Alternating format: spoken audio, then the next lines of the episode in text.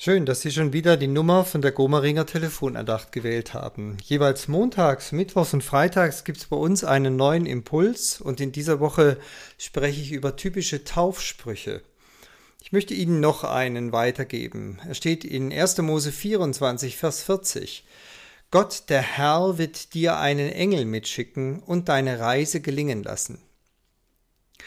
Diesen Taufspruch hatte sich vor einiger Zeit eine Familie ausgesucht und es hat mich richtig berührt, als ich ihn einem kleinen Mädchen dann zusprechen können. Denn das Bibelwort greift in eine wunderschöne biblische Geschichte hinein. Abraham suchte nämlich damals für seinen Sohn Isaak eine Frau.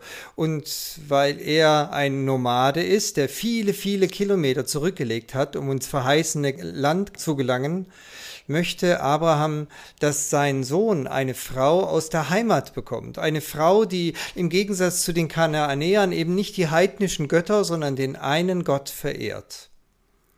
Also schickt Abraham seinen treuen Knecht Eliezer auf die weite Reise zurück, um dort mit Gottes Hilfe die richtige zu finden.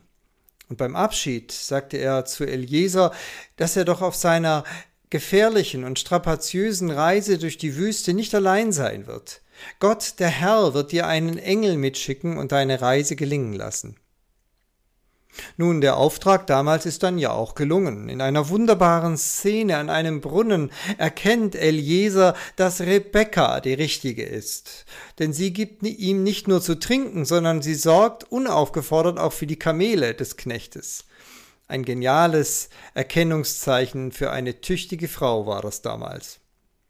Ja, es gehört zu den Grundeigenschaften der späteren Mutter von Jakob und Esau und damit von der Großmutter der zwölf Stämme Israels, dass sie aufmerksam und fürsorglich und ja nicht zuletzt auch tierlieb war. Isaak jedenfalls war hin und weg von dieser Frau. Die Frau, die letztlich ja nicht der Eliezer, sondern Gott selbst für ihn erwählt hat. Nun, wir dürfen immer gespannt sein, wie sich Menschen entwickeln, wie sich Taufkinder auch entwickeln. Und wer weiß, vielleicht hat jenes Mädchen im Laufe seiner Jahr, Lebensjahre dann irgendwann auch Bezüge zu seinem Taufspruch entdeckt.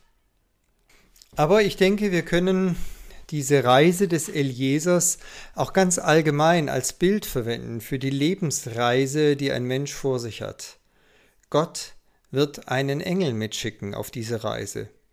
Einen Schutzengel würden wir vielleicht sagen, oder noch mehr einen Engel, der Gelingen schenkt. Gott, der Herr, wird deine Reise gelingen lassen, heißt es ja in dem Vers. Nun, Engel sind in der Bibel immer ein Ausdruck für die Gegenwart Gottes. Schon ganz früh haben die Menschen gespürt, dass sie nicht einfach nur so von Gottes Gegenwart reden können. Dafür ist Gott ja viel zu heilig und irgendwie auch zu gefährlich. Ja, wir würden vergehen, wenn wir von Angesicht zu Angesicht dem lebendigen Gott begegnen würden. Unsere Augen würden blind werden, wenn wir in die Sonne schauen. Wir können Gott nicht sehen, aber nicht, weil er zu klein ist, sondern weil er zu groß ist, zu mächtig und eben zu heilig. Und doch ist dieser Gott da. Dafür steht der Heilige Geist. Auch er ist ein Ausdruck der Gegenwart Gottes. Und dafür stehen eben auch die Engel in der Bibel. Und so ist, geht es letztlich um die Zusage, dass Gott selbst uns Menschen nicht loslässt, dass er nicht mehr von unserer Seite rückt.